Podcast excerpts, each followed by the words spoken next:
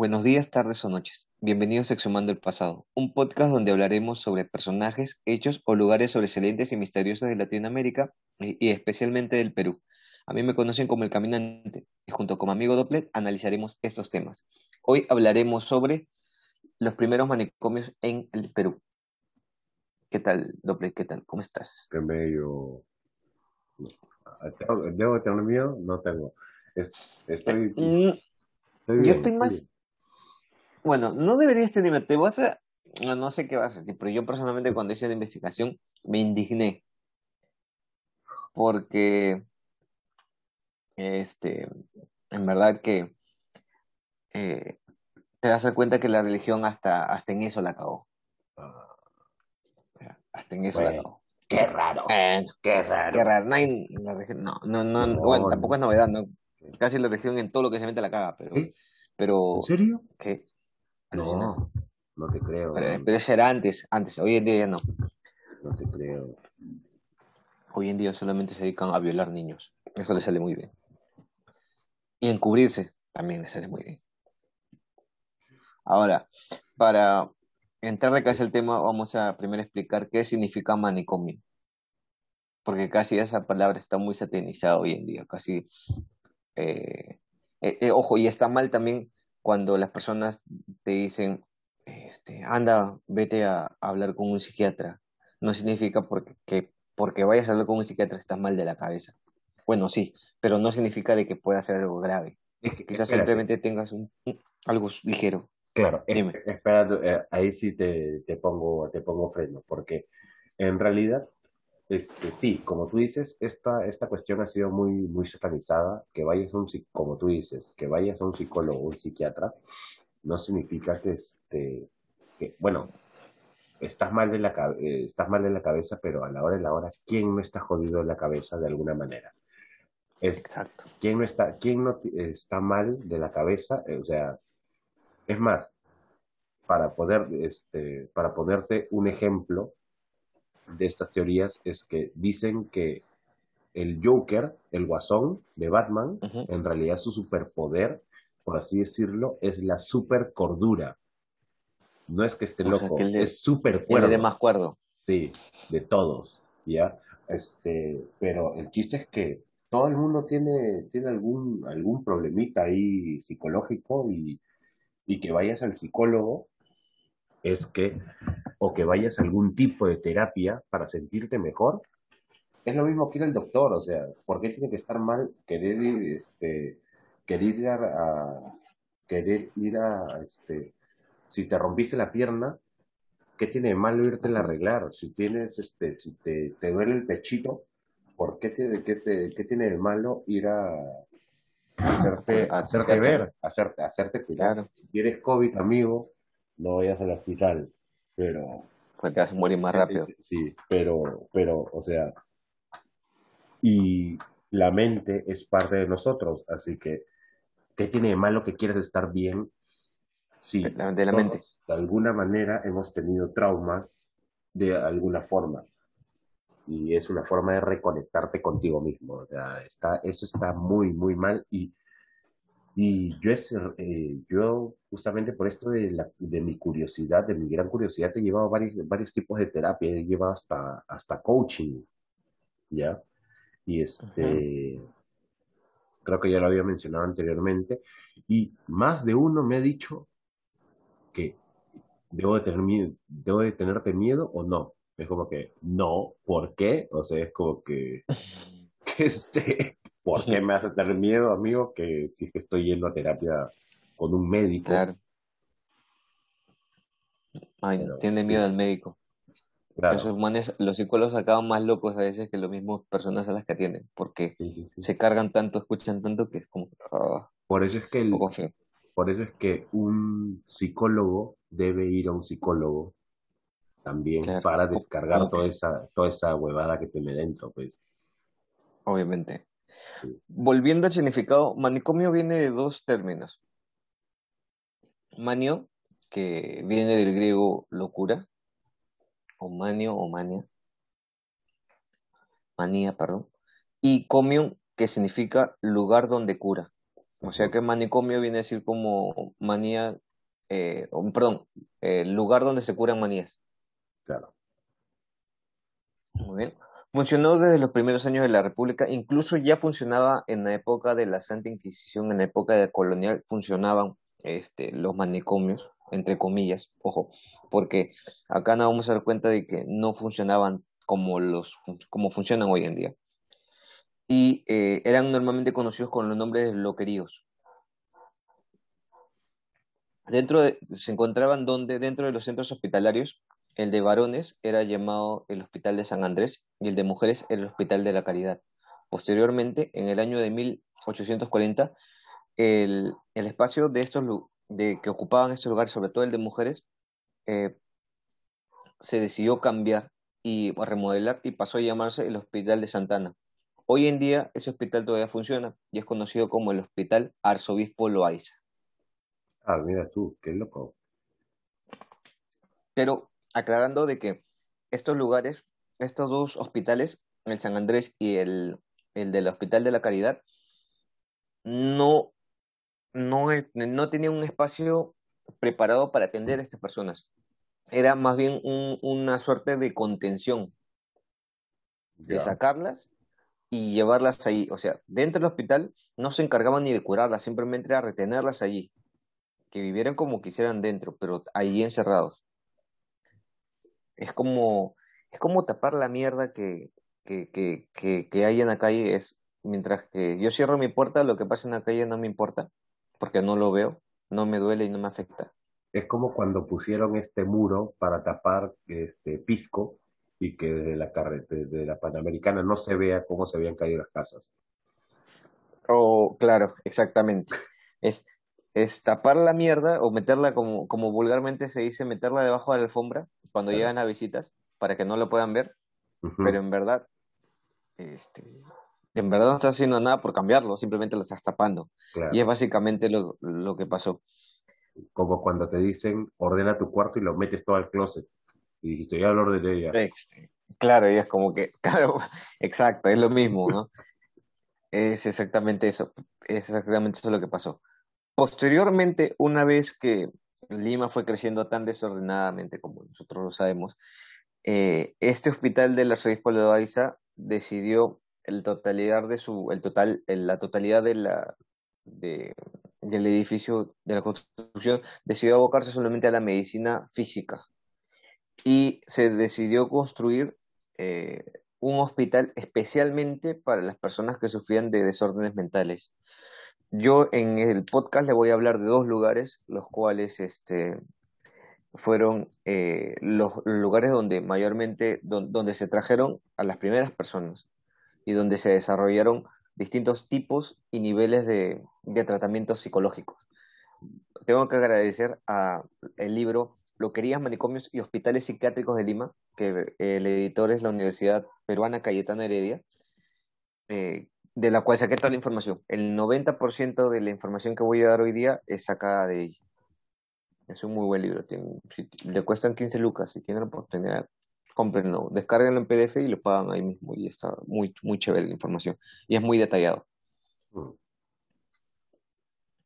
El Hospital de la Misericordia, posteriormente conocido como el Hospital de Insanos o Manicomio del Cercado de Lima, eh, para las personas que no conozcan, caso mío, yo vivo muy cerca de este hospital, se encuentran en Barrios Altos, a la altura de eh, Sebastián Lorente, hoy en día conocido, en ese, hasta hace poco era conocido como la Avenida Los Incas, al costado del Colegio Tupac Amaru. ya, Y claro. en- ahorita, ahorita se van a dar cuenta que el lugar ha cambiado, ha cambiado un poco. Funcionó desde mil- 1859 hasta 1918. Y hoy funciona el colegio Alipio Ponce, Ah, o sea que ese lugar de manicomio se volvió un colegio. qué rico deben pelar ahí. Terriblemente, ¿ah? Y, y eso, y eso que todavía no hemos entrado a las torturas, porque hay torturas que están bien chéveres ahí. Ahora, Bueno, cuando ahora, no te las hacen a ti. exacto, claro, cuando solamente las miras. Es como cuando vas a la, cen- a- al museo, que no sé por qué hace tiempo no está abierto la Santa Inquisición, y ves, y ves todas las torturas que hay en la Santa Inquisición, y te dices, qué locazo, pero es porque a ti no te la están haciendo. exactamente.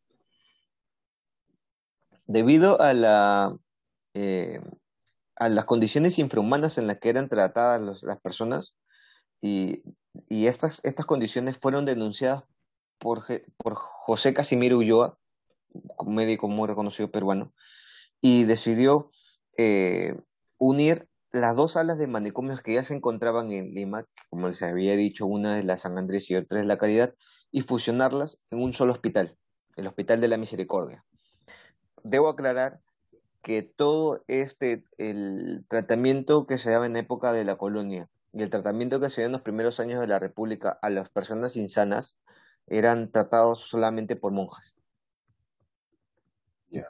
Muy bien. Monjas. Ah, Lo ténganlo- Oh. presente para ver cómo se desarrollan las cosas. En palabras de Casimiro Ulloa, decía, y cito, la loquería de Santa Ana eh, nos presenta un patio húmedo o cubierto de lodo, donde se ven aquí o allá montones de piedras, donde yacen sentadas, echadas o en cunclillas, las desgraciadas locas con cubiertas de andrajos. Esas son las palabras de Casimiro Ulloa cuando pudo entrar en, por primera vez a un manicomio, al de Santana. En ese establecimiento se intentó procurar, en el, en el, en el establecimiento al que yo me refiero, es el Hospital de la Misericordia, se intentó eh, dar las mejores eh, atenciones a los enfermos. Esta, les intentaban mantener limpios, eh, ser tratados con cariño y no podían ser obligados a prácticas religiosas que no quisieran, Ya. O sea, digamos. un exorcismo no. No se podía. Por- Déjame Bueno. el diablo adentro.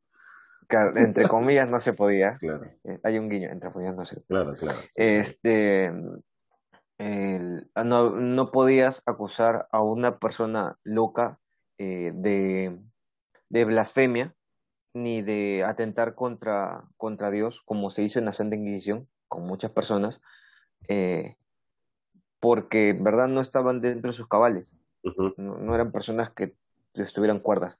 Por ejemplo, uno de los, uno de los casos más rescatables y es el más conocido hasta el día de hoy, es el de Mateo Salado.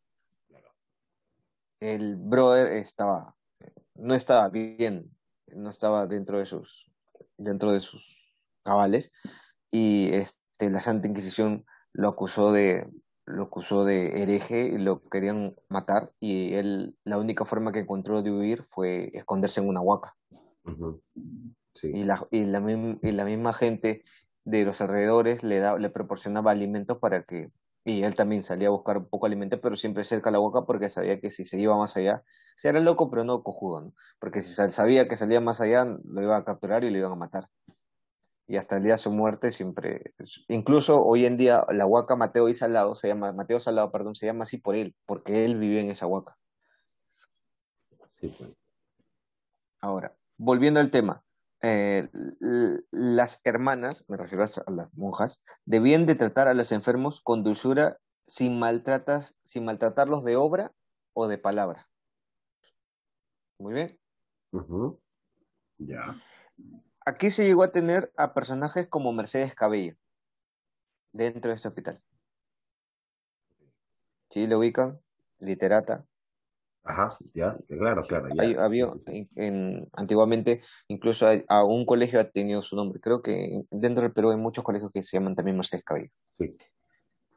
Poco, eh, el, si bien eh, este lugar existió, existió por poco tiempo, pues fue, fue muy difícil eh, atenderlos por, debido a la gran cantidad de enfermos que tenían y llegaron a vivir hacinados do- y donde recibieron muchos maltratos. ¿Maltratos de parte de quién? De las monjas. Monjitas. No me, no me parece raro. No me parece raro. De ahí voy a contar mis traumas en colegio. Yo vengo de un Hereje, colegio religioso, así que tengo, tengo, tengo, tengo- sí, un- voy, voy a despotricar. El sucesor, el el, el sucesor de, de Casimiro Ulloa, eh, Manuel Antonio Muñoz, dijo, hasta qué poco duró el, el cuidado.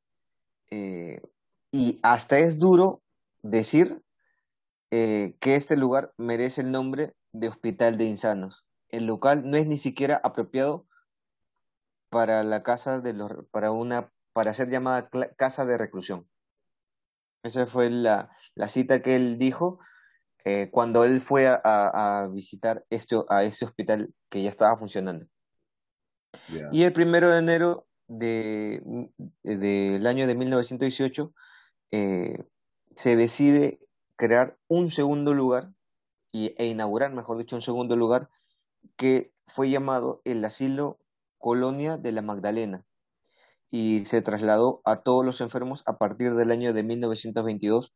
Funciona el lugar como, y, ah, perdón, se traslada a los enfermos de este lugar y el hospital que quedó vacío, que era el Hospital de la Misericordia, a partir del año de 1922 funcionó como escuela de guardia civil y, la poli- y policía. Y posteriormente ya funcionó el colegio Alipio Ponce. ah, ok, ya. Pensé que Ahora, había, había, no, no, no. no. Posteriormente fue, Claro. tuvo, tuvo otras etapas. Ahora, vamos a ir a las torturas que se dieron en esta hermosa institución. Muy bien, ¿están ok. listos? ¿También estás hablando Eh, como colegio? Como, no, no, no. como... No, no, como manicomio, Ah, como, como centro psiquiátrico. No las torturas que se hicieron como colegio, como, No, no, no, no. como, como cuartel de policía. No, no, no. Esas son, esas, esas, esas Aparte, torturas de. Claro, aparte que ustedes todavía la pueden, bueno, yo me acuerdo, nos- eh, somos casi contemporáneos, no sé si te acuerdas, pero antes creo que fue el canal, un canal peruano, el canal 4 creo, que sacó este el video de cómo maltrataban a los cadetes nuevos. Los Rangers, sí. sí. No, no, no, no, no. Los cadetes nuevos de policía y soldados de, del, del ejército también, cómo los trataban. no me acuerdo Que, en incluso los hacían pelear vivos, los encerraban con perros para que pelearan. ah, wow. Hay, hay, bu- bueno, les dejo allí, googleenlo Claro. y van a encontrar un montón de videos sobre eso porque se hizo público porque un cadete mismo comenzó a grabarlo con su Nokia antiguo, que con la justa sí se veía, claro. pero hay, hay videos de, de, de cómo eran torturados los cadetes mismos, que para que se volvieran más violentos los hacían incluso hasta comerse, matar perros y comerse los corazones de Sí, ellos. eso es lo de los Rangers que te digo, que sí, este, que salían matando un perro y te los hacían comérselo ahí de lo que habían, este, Sí. que Bueno, pero yo lo vi con soldados del, polic- del, del ejército y también, bueno, con otras cosas, ¿no? Como comer pólvora y cosas así. claro, sí, Que imagino que no debe ser rico. no, no, Ahora, este primer manicomio, el de la misericordia, tuvo una peculiaridad. Casimiro Ulloa lo dividió en cuatro. En, primer, en, la primera, en el primer grupo estaban los tranquilos. En el segundo estaban los excitados periódicamente. No sé a qué se refiere. En el tercer grupo estaban los idiotas estúpidos e eh, inmundos. Imagino que estaban los sucios, ¿no? Los cochinos. Y en el cuarto grupo estaban los furiosos, que ellos eran los más peligrosos porque esos buenos pues, obviamente te podían matar. eso me suena a clasificación de zombies. Sí, algo así, ¿no? Claro, Ahora, algo interesante es que tengo que acotar que aquí en Perú, el Casimiro Ulloa intentó aplicar el tratamiento moral, así se llamó. Y el, y el tratamiento moral eh, se, se consistía o se intentó llevar eh, un tratamiento en el cual a la persona se le trataba como humano. O sea, al, loco se le trataba como una persona, co- como una persona que tenía un problema, como, como, como, como si estuvieras como una herida, mejor dicho, ¿no? Y se intentaba de alguna forma tratarte tanto física como psicológicamente como, como una persona común y corriente, como como debería ser, ser ¿no? tratado. Como debería ser. Exacto, Sí. exacto. Pero, ¿saben cuál fue el problema? Que Que era esta, no, es que el método llegó un medio siglo con re- medio siglo retrasado. Ah, ok, Entonces, este, desde ahí ya vemos que, bueno, ya teníamos cierto déficit, ¿no?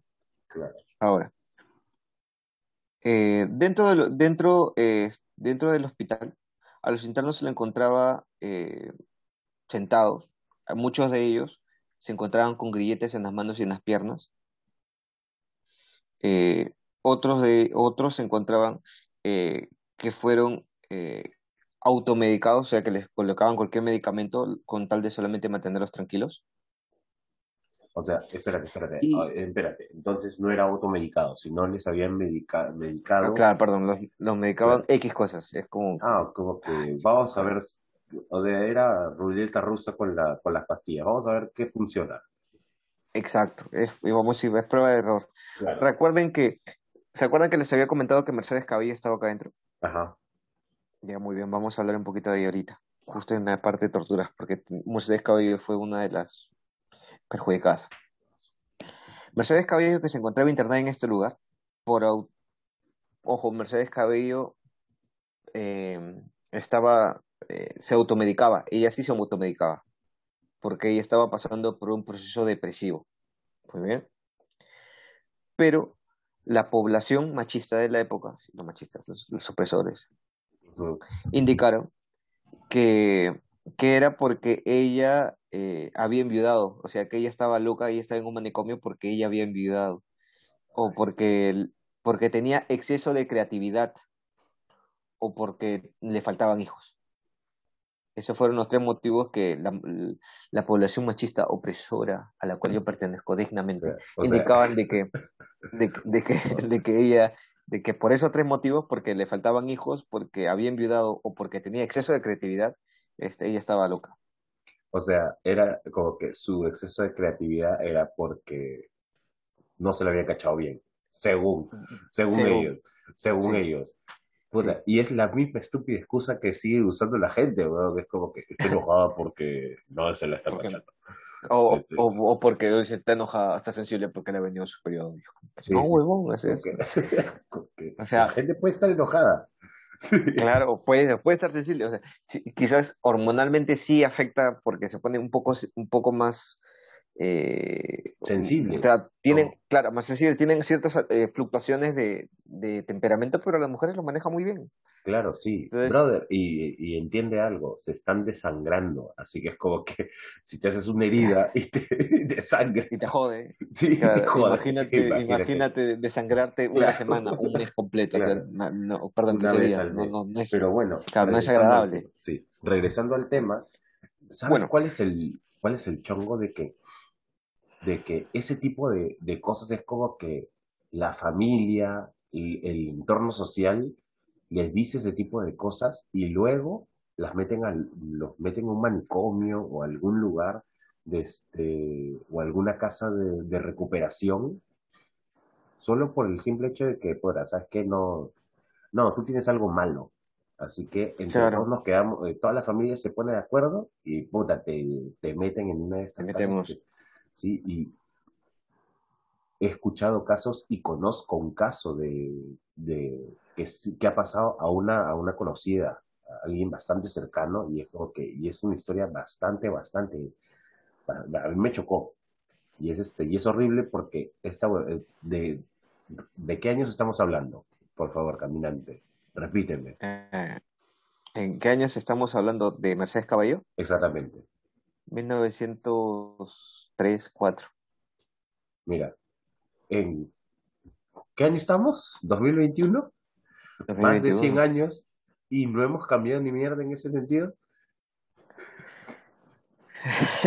O sea, eh, mu- mucho tiene que ver la, idios- la idiosincrasia en la que estamos criados, pero, Sí, este, pero o sea, y- no yo soy machista, no me enorgullezco, pero sí me gusta jugar con eso, pero este, o sea, bájale dos rayas, o sea, es como que, bro, háblale a la persona, pregúntale. O sea, claro, está ya, bien, yo ya, este, ¿por qué estás molesto? sí, yo ya, este, ¿por qué, por qué no quieres hablar? ¿Por qué no, por qué te molesta esto? ¿Qué es lo que te molesta Y, realmente? ¿En qué te puedo ayudar? Entonces, es como que son palabras y muy por simples. último, si en caso no te quiere responder, déjala que se calme, que, le pase lo que, lo que le está pasando y, y luego te acercas ya cuando, cuando no sé, se haya bañado y esté con la mente más fresca o, o al día siguiente que haya dormido mejor, que haya tenido una buena noche y se haya levantado de mejor humor, te acercas y le preguntas, ¿podemos hablar así? ¿Puedes contar qué pasó? Pero no puedes asumir de que porque ella actúa de una forma le está pasando X o Y cosa. Tienes que preguntar. claro, sí, es como que, hay dos opciones.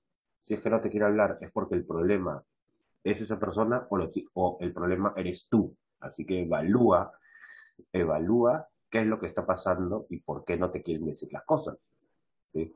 Y también este, se me fue lo que iba a decir porque me, me, La, la, la sí, ahora yo estoy haciendo catarsis, sí. Es como que, es como que, puta, este, sé em- sean más empáticos con la otra persona, o sea, es como que, porque tenga in- in- mucha creatividad, porque se volvió loca porque es viuda o porque, porque no tenía hijos, no me jodas, no me jodas.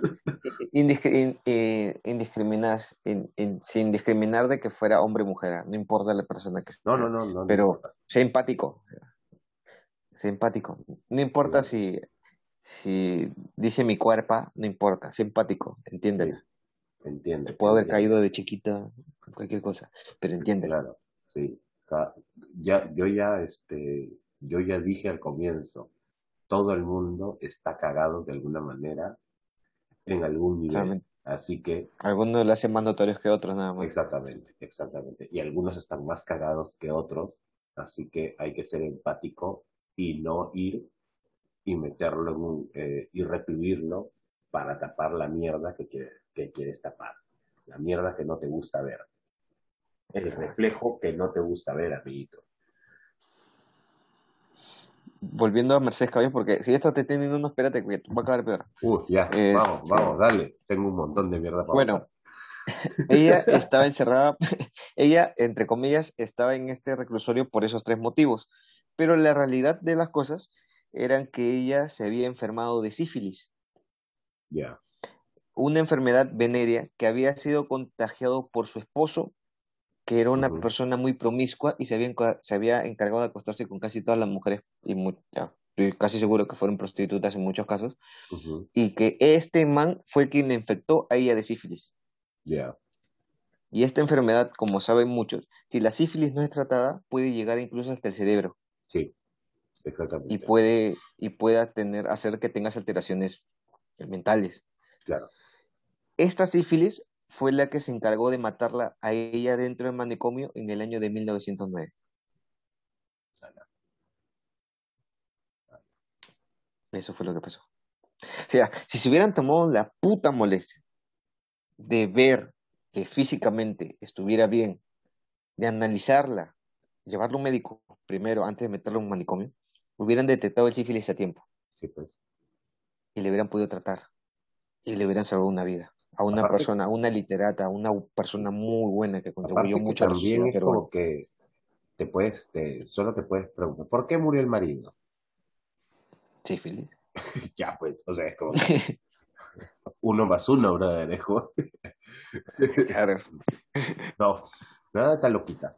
No es muy, este, es- mucha imaginación tiene esta, esta señora, así que Sí, métela sí, en la cárcel. Manicomio en el cárcel.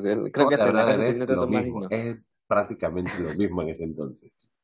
Hasta peor. Ahora, les había contado de métodos y creo que el único método que hasta el momento les había comentado fuera de la historia de, de acá mi, mi, mi, mi queridísima amiga Mercedes Cabello era que había un, lo de los grilletes. Bueno, también les tengo que comentar que eran amarrados a- con la camisa de fuerza y, los, y había una práctica conocida entre las monjas llamada como la jaula.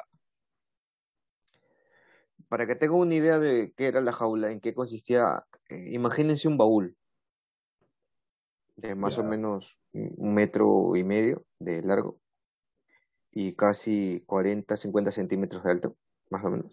Ya. Muy bien. Lo que le Lo que hicieron a era- dices.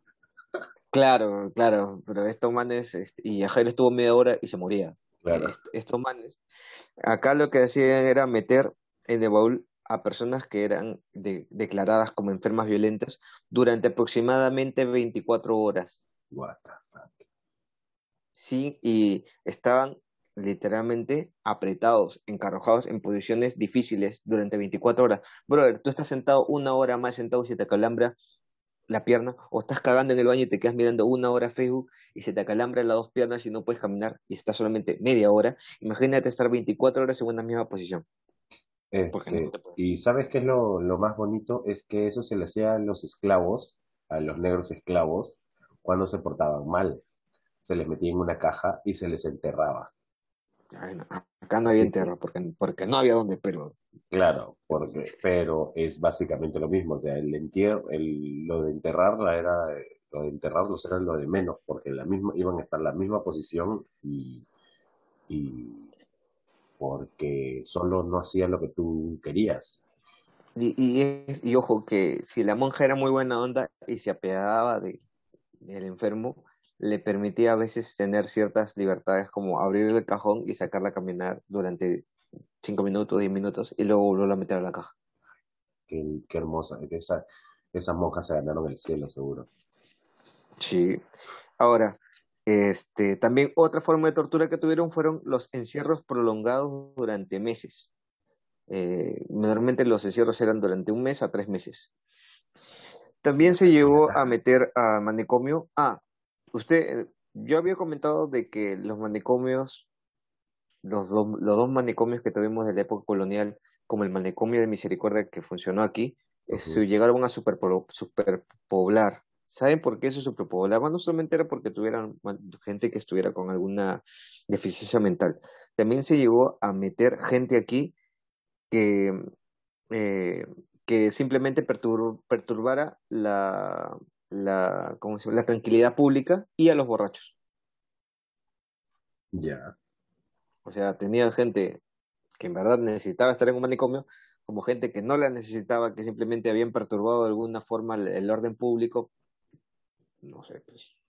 Para la época imagino que mostrar un tobillo podría perturbar el, el orden público. Y, este, y un borracho que se había quedado dormido en la calle y la policía en vez de llevarlo a la cárcel lo encontraba mucho mejor llevarlo a un manicomio. Claro, era como un pase y bien mezclado con, con un manicomio. Claro. Y otra cosa que a las monjitas les gustaba practicar eran los baños sorpresa para los furiosos. Ya. Que era simplemente el hecho de meterte, ah, de medio que lo desnudaban, medio que no, los empujaban a un cuarto y con agua fría, no importa la hora que fuera y la época del, del año que fuera, los bañaban helado, con agua helada, para que se le bajara todo como si eso fuera una solución. Claro. Y bueno, esas eran las torturas más conocidas, porque después la cosa en el siguiente manicomio se puso mucho peor. Sí, pero me doy cuenta que, que este, su prueba, las pruebas científicas que usaban, que usaban era recontra, había harto respaldo ahí, ¿ah? pero bueno, me, no sé qué respaldo... me, he indignado un poco. Voy a calmarme y ya regresamos más calmados aquí. Gente, vamos a dar un break y volvemos para que puedan también ustedes asimilar todo lo que ha pasado. Volvemos. Volvemos, gente. Hey chicos, decidimos crecer y por eso dimos el salto a YouTube. Y no, no nos podrán ver, pero podrán seguirnos y hacer con nosotros una buena comunidad suscribiéndose, dando su like y su comentario. Para nuestros exhumadores más pudientes, que sí les funcionó la estafa piramidal o no cayeron en una, tenemos Patreon con tres niveles y cada uno con sus respectivos beneficios. Nos pueden apoyar desde 3 dólares hasta el más alto que son 30 dólares. Con este, eh, con este dinero podremos mejorar el equipo y darles una, una mercadería especial a cada uno de ustedes. Sin más, disfruten del podcast. Apóyennos, gente. Y gente, volvimos. Volvimos, gente más, este, ah, más tranquilos, pero eh, la cosa no, no va a ser tampoco fácil. Se pasaron, se, se, complicaron mucho la vida la, las personas para poder este, darle un trato digno a estas Bueno, pero ni hoy en día en los hospitales básicos, en hospitales del Estado, tratan digno a las personas físicamente hablando ah, en esta época. es que este, en ningún lado. Ahí está ahora la, las, este, en, los, en los manicomios se les sigue tratando muy mal algunas, este, algunas a unas personas y en, y en, ciertas casas también se les sigue tratando mal a los a los este, a los considerados loquitos pues no exacto. Ahora volviendo al tema habíamos hablado del primer hospital ahora vamos a hablar del segundo hospital el Asilo Colonia de la Magdalena.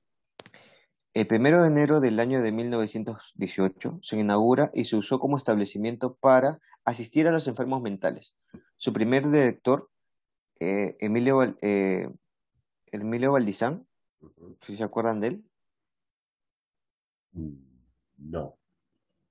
¿no? Emilio Valdizán, es este, posteriormente eh, a Emilio Valdizán se, se le recuerda mucho porque hay un hospital hoy en día que lleva su nombre. Fue un gran este, médico y psi- psicoanalista peruana, muy bueno. que este, él intentó darle un giro de 180 grados al, al tratamiento que se le dio hasta ese momento al, al, al, ¿cómo decirlo? al enfermo mental en el momento, ¿no? Por El favor, primero de por enero, favor, necesitamos, porque ese esos tratamientos como la, la jaula, el encierro y el baño no sorpresa ayudan, ¿no? no era, no creo que sean, fueran efectivos. Bueno, acá, acá en esa parte vas a ver que te, te vas a sentir un alivio cuando, cuando escuches la que te voy a contar con respecto a la jaula.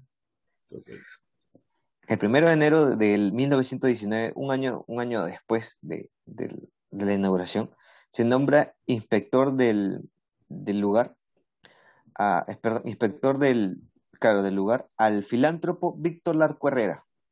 Mm, Este hombre había donado un millón de dólares de la época para la construcción del hospital. ya. No tengo idea de cuánto es un millón de dólares, pero me imagino que es un huevo de plata. Si hoy día es un huevo de plata, en esa época que un, valía mucho más, un, un huevo más, un huevo, tres huevos de plata, tres huevos de plata.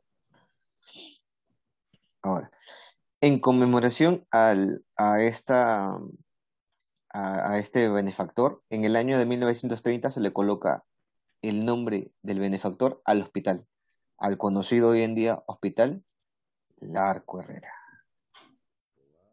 Aquí, entre muchas cantidad de enfermos mentales, se encontraban personas tan importantes como Martín Adán y César Moro. Martín Adán, literato, y César Moro era pintor. ya.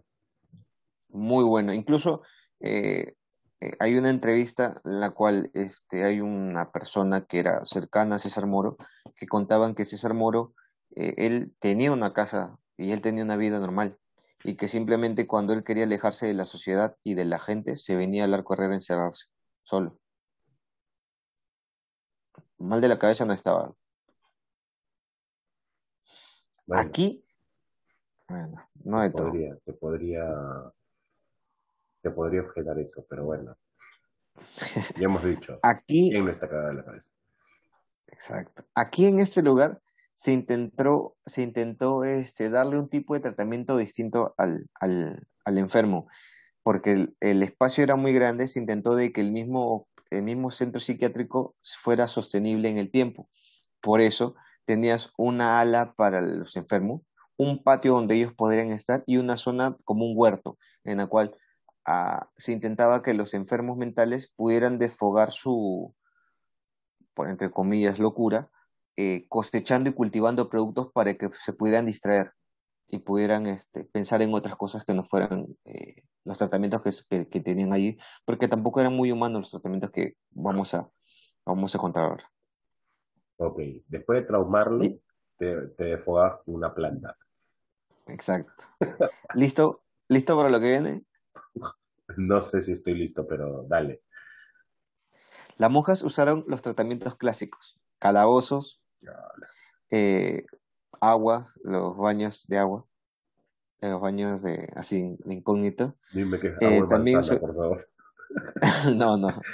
También este, eh, hacían eh, castigos religiosos y torturas eh, físicas, las monjas, como latigarte, arrodillarte, este, colocarte chapitas en el piso, qué cosas, porque ellas creían que la tor- las torturas eran algo divino, o sea que el, ¿cómo, a ver, ¿cómo explicarlo? Porque se está entendiendo mal.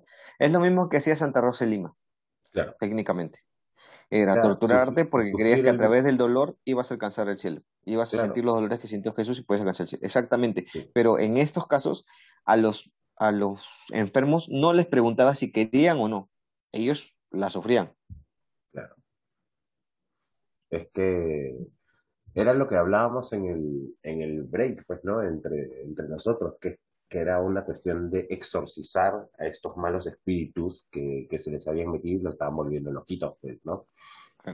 Eh, Ojo, que en, en, este hospital hubo, eh, gracias a Dios, entre comillas, eh, hubo una mayor concentración de doctores y estos doctores eran quienes se encargaban de, de cuidar a, las, a los enfermos junto con las monjas. Normalmente los doctores hacían eh, esto de ir un momento a, a un ala, verificaban a todos, los, a todos los enfermos, se retiraban del ala y quienes se encargaban cuidando a todos eran las monjas. Los doctores, a diferencia de las monjas, tenían terapias distintas, por ejemplo la terapia del arte, que consistía en hacerlos pintar, hacerlos hacer manualidades y distintas cosas para que se pudieran distraer. Es que en realidad sí, lo, eso, eso los, puede ayudar para que eso, eso, a, eso hubiera ayudado a otros pacientes en realidad y hasta ahora, y hasta ahora ayuda, pero si te echan agua helada. Pero es que viene algo muy interesante. Mientras los médicos estaban dentro del hospital, atendiendo y moviéndose, las monjas trataban de una forma a los, a los enfermos, pero una vez que los médicos se retiraban, las monjas los trataban como los trataban en los antiguos centros psiquiátricos. Claro. Eh, eh, eso, eso era más que, más que esperarse, pues, ¿no? O sea, este, porque a la hora, el médico era el que el médico les podía, les podía decir algo, les podía hacer algo. No, no hacer, pero sí al menos meterles vulgarmente o, coloquialmente decirle, meterles una puteada para que dejaran de hacer ciertas cosas para que, porque sabían que, que, que, que, ellos lo que hacían con la mano derecha, ellas lo borraban con la mano izquierda y todo el avance que podían hacer en un día, retrocedía el, el día siguiente, ¿no? Es que ahí te va, ahí, te, ahí te puedes dar dando cuenta de que quién está más loquito.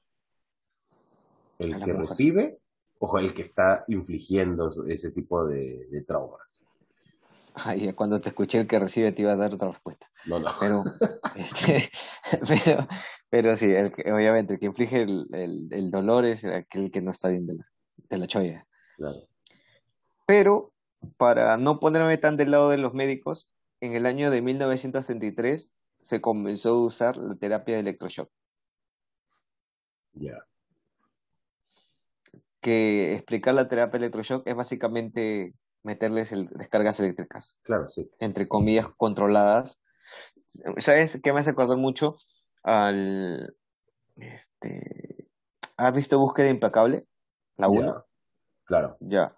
Cuando Neil Neeson eh, lo pone al, al brother en una silla y le coloca, y le coloca cables de electricidad 220 a sus testículos y para que él diga, le diga dónde está su hija. Y él decía cada vez que, que prende el interruptor, te va a meter 220. Básicamente es eso. Es exactamente igual. Ellos te metían 220 donde nacían o en lugares que supieran que pudieran eh, darte descargas cerca al cerebro para ver si de alguna forma podían este podían bueno, pero en este caso eran los doctores, así que los doctores no se acaban de diablo, pero es que creían, para la época creían de que quizás este era lo más adecuado o lo más moderno por la lucha contra, el, contra las enfermedades mentales, ¿no? Claro, pero es que es una, es que bueno, ahora sabemos que tenemos muchas enfermedades mentales y muchos distintos padecimientos mentales y es como que, es, ese, ese electroshock es como tu, tu panadol y tu, y tu este, manzanilla para curarte lo que sea. Sí, tu, tu, manzana, como dices, para, para calmar la locura. Claro, no, era como que me duele la panza, tómate un panadol y, un, este, tu manzanilla. Me duele el brazo, tómate un panadol y tu manzanilla. Claro. Como cuando iba en, el colegio. delirios. me acabo de caer del, del quinto piso si vas a enfermería, toma tu panadol y tu manzanilla para que te cures. No solamente acá, en el, también te dan en el, en de mayo. Te han metido un balazo por el brazo, toma tu panadol y tu manzanilla y vete. Claro, toma tu curita para, que tú te lo pongas. Claro, para cualquier cosa es esa que Este, y para mis queridos este, generación X, que son de los 2000 pero hacia arriba, si ustedes no, este, lo más cercano que pudieron haber escuchado a sus padres hablar sobre terapia electroshock es lo que hacía el, queridísimo expresidente Alberto Fujimori con su, con su ex esposa en el sótano del Palacio de Gobierno. Sí, eso se ha olvidado, pero Sí, me, me causa, Le, le, metía sus terribles descargas, le, le metía los dos de electricidad como si fuera arbolito de Navidad y préndete, pendeja. Sí. El chino, el chino eléctrico.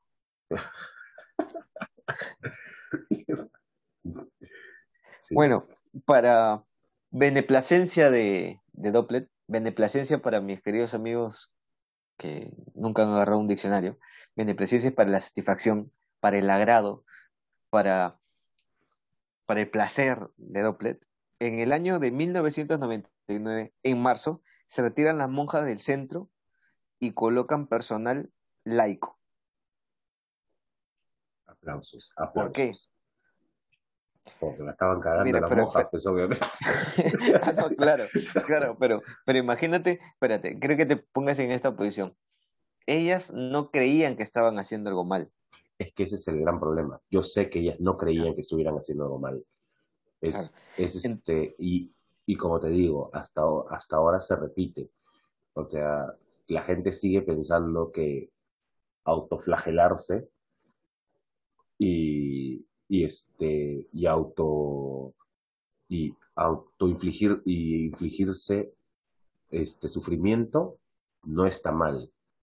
No está mal como otro candidato que conozco. Pero este pero como que ahí ese, ese tipo de ese, y eso me eso a mí por, por ejemplo me preocupa más que que las, que las torturas que, que, no, perdón, que otras, este, no que las torturas, sino la convicción que tienen de que al pensar que hacerle daño a otra persona le están haciendo un favor, está hasta las huevas. Está hasta las huevas. Claro.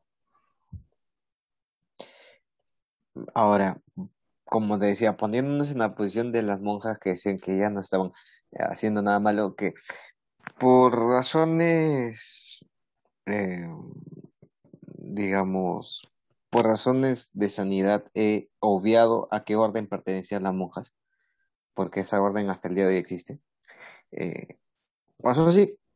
Tan mala era la reputación que tenían las monjas. dentro antes que te continúes, te puedo decir de que esa misma orden sigue teniendo casas donde atienden a gente con este tipo de problemas.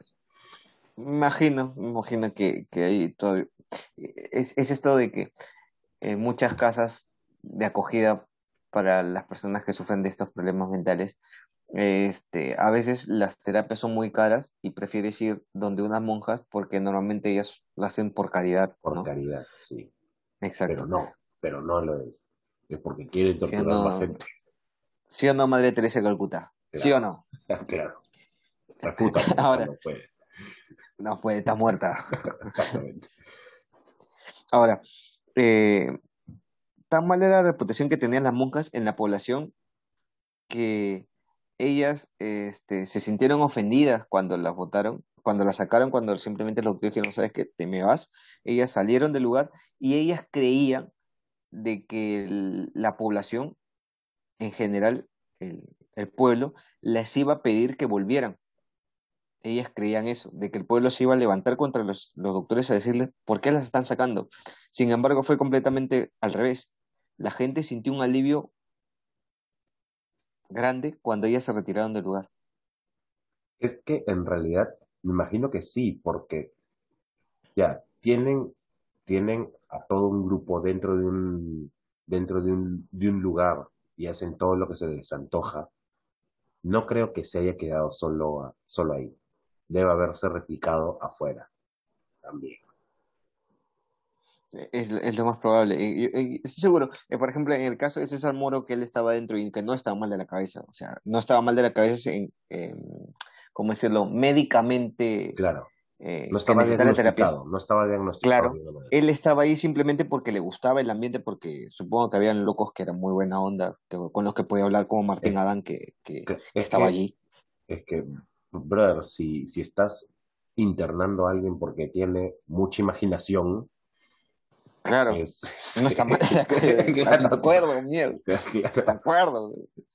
Pero eh, incluso eh, hay este, anécdotas que cuentan de que adentro del manicomio de la Herrera se daban lo que se conocía como, eh, como tardes de tertulia, donde se juntaban entre 8 y 12, 15 personas en, en mesas a dialogar, a filosofar, a hablar sobre la vida, eh, componían música, escribían poemas, eh, pintaban en ese momento, y así, o sea, eran como, como lo que pasaba en el Palais Concert, en el Claro, Girón de la Unión, donde se juntaban los mayores, las mayores mentes literatas, filósofas eh, del Perú, se juntaban allí, y exactamente pasaba lo mismo dentro de la carrera, claro. se Es, en los juntaban que allí, estaban en el Palais Concert eran los, los que no eran en considerados loquitos, pero en Claro, el otro lado eran los, los que sí eran considerados loquitos. es como que eh, este, adentro del arco Herrera estaban los chongueros, ¿no? Los Claro. que, los que sí se metían su chela, su aguardiente mientras que iban hablando.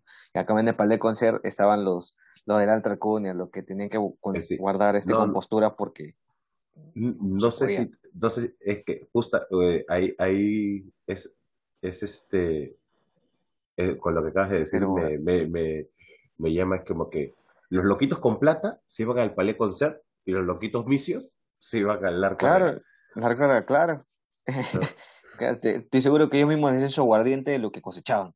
Se lo chupaban también eso. Obviamente, obviamente. Claro. Ahora, ¿qué pasó? Lo mismo que pasó en el primer hospital, lo mismo que pasó en- anteriormente en los hospitales de la Santa Inquisición, pasó en el Arco Herrera. Hubo una saturación, una sobrepoblación de, de internos. Esto y, y lo mismo que pasó en el otro hospital también pasó acá, en el Hospital de Misericordia pasó acá, que la que ya, ya este, al haber tanta población, ya estaban saturados y ya no había forma de poder, de poder atender a todos los enfermos con la prioridad que, que era necesaria para ellos, ¿no? Entonces, el, se decidió construir otro lugar para poder atenderlos a ellos y fue el Hospital Hermilio Valdizán en el año de 1900, 1994, perdón, 99 también. No, perdón, en el año de 1949, con la intención de recibir a los enfermos crónicos, o sea, esos enfermos que, que ya así no, no tienen cura, pues, ¿no? Claro, a Ah, todos los que cagaban en enfermos. el Arco Herrera los mandaban al otro lado. Todos los que, Claro, claro, los que ya estaban hasta, la- las ya, eso sí, estaban el que lo había electrocutado mucho lleva al Valdizán, ¿no? ya. Pero acá sí voy a quemar a una orden religiosa porque se lo merece. Por favor. Pero, ¿qué pasó? Se crea en el año de, 19 de 1949 con la intención de recibir a los enfermos crónicos de la Herrera, pero recién funciona a partir del año de 1961. ¿Por qué? Porque la orden religiosa de San Juan de Dios indica que este establecimiento no contaba con las condiciones necesarias para que funcionara. Ya. O sea, por sus huevos, literalmente. Sí, San Juan de Dios. Por sus huevos, sí, eso mismo. Por sus huevos, ellos no quisieron que el, que el Emilio, em- Hermilio Valdizán funcionara porque ellos decían que no estaba condicionado, como si ellos fueran especialistas en la atención de esta persona. Ah, carajo. O sea, espérate. Estoy Es, tan es que, es indignado, que no, estoy tan indignado que ya no digo que- ay caray, si no ya se me sale completo. O claro, sea, es que, es que no había, no, no- también. claro, ellos eran todos, estos no, no, no podían hacer más porque no lo dejaban, pero todos ellos podían hacer todo. Claro. Entonces, este, es que seguro, eh, me imagino yo que en el, en el, en el Emilio no habían, no habían cajas, no, no habían donde poder hacer tu, tu tortura de cajita, no, No había no habían, no habían no, suficiente no había chapita. manguera para mojar a los loquitos. Claro. Aquí acaba la investigación y con me, me quiero retirar eh, haciendo una, una, un pedido a las personas a que piensen bien eh, dónde van a dejar a aquellas personas que saben que tienen alguna, algún problema mental. Eh, yo sé que hay enfermedades que, son muy jodidas, como es el caso de una esquizofrenia, porque las esquizofrenias se sabe que no son curables, pero son tratables y hay niveles de esquizofrenia. y este, eh, si no es necesario, si, si se puede tratar a una persona desde casa, con un psicólogo, un psiquiatra, o llevándolo a un psiquiatra, un psicólogo que te dé los medicamentos si es que lo necesita y llevarlo a tu casa porque saben que, que no hay mejor lugar, entre comillas, porque sé que también hay casas que no lo son, pero en el 90% de casos es, no hay mejor lugar donde una persona enferma de cualquier sea físico o mental se pueda recuperar que no sea en el núcleo familiar, porque va a recibir, se espera que se pueda recibir el apoyo de la familia no hay un, o sea, hazlo. Si tienes esa oportunidad de poder hacerlo, hazlo. Y si en caso no estás en condiciones, eh, sí llévalo a un centro psiquiátrico donde sepas que lo puedan atender. El arco Herrera pertenece al Estado. Eh, las atenciones en el arco son muy buenas. Y si tú eres una persona que en estos momentos tienes depresión por el encierro, estás sufriendo eh, algún tipo de alteración mental, porque el encierro te causa eso, eh, ve a un psicólogo, o sea, te va a ayudar. Claro. Ve a un psicólogo. No, no, no intentes creer de que, de que lo que le pasa a los demás no te va a pasar a ti porque te va a pasar. A mí me ha pasado. yo, el, el, encierro a mí me causó una crisis nerviosa.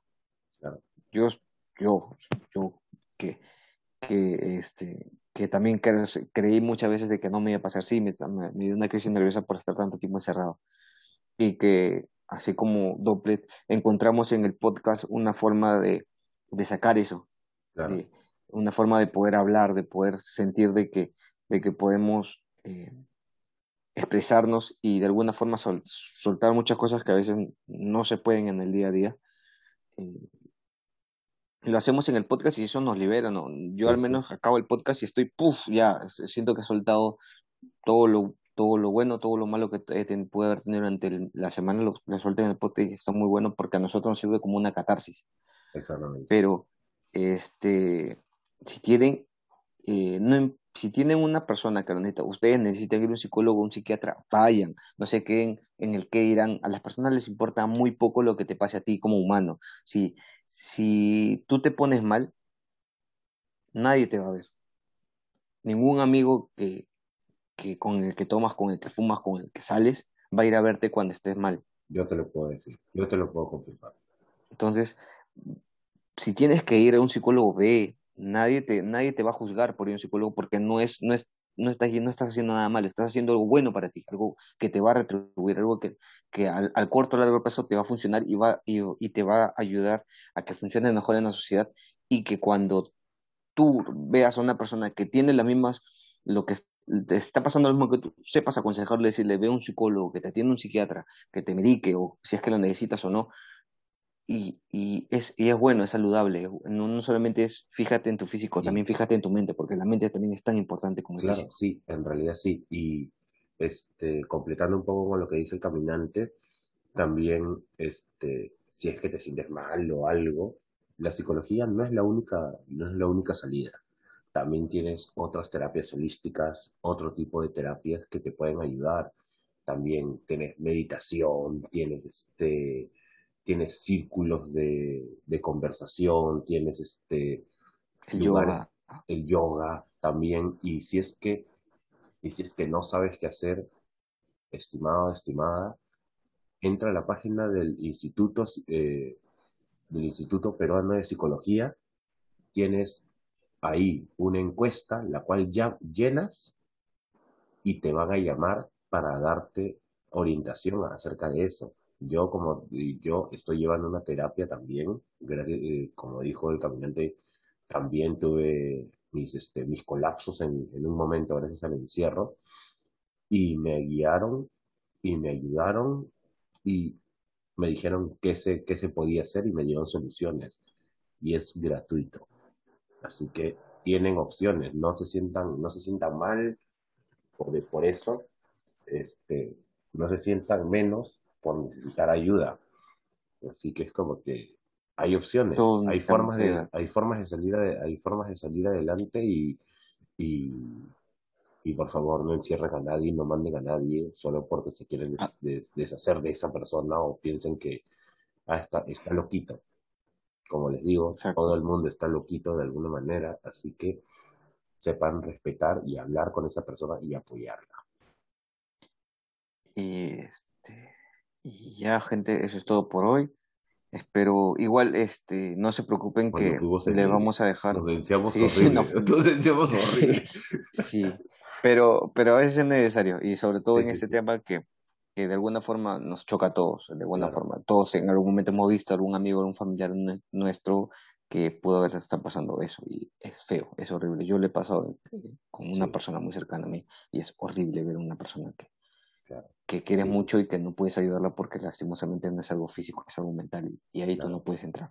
Tienes que ir a un especialista.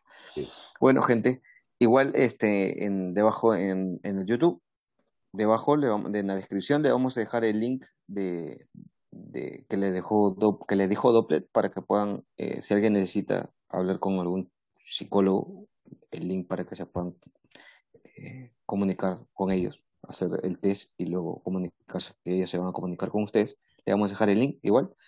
Este, y debajo de ese link van a estar em, el, Patreon para que nos den plata, este, el Instagram para que nos escriban, el Facebook también para que nos sigan y, el Instagram.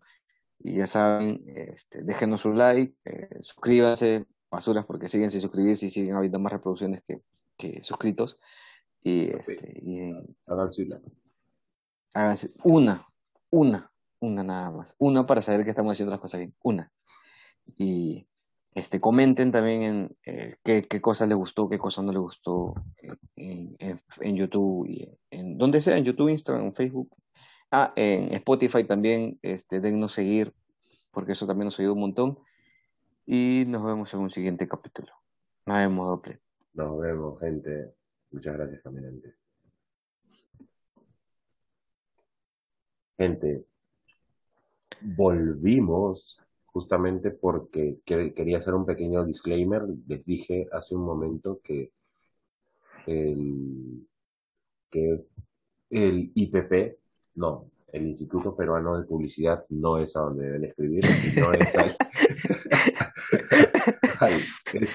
SPP, que es la eh, Sociedad Peruana de Psicoanálisis. Así que, y ahí les vamos a dejar el, el formulario como, como lo prometió el caminante y gente, nuevamente no tengan miedo de pedir ayuda.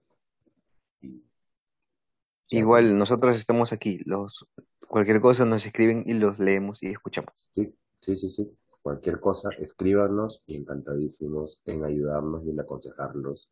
Así que ya saben, amiguitos, Ahora sí. Ahora sí. Chau. Chau.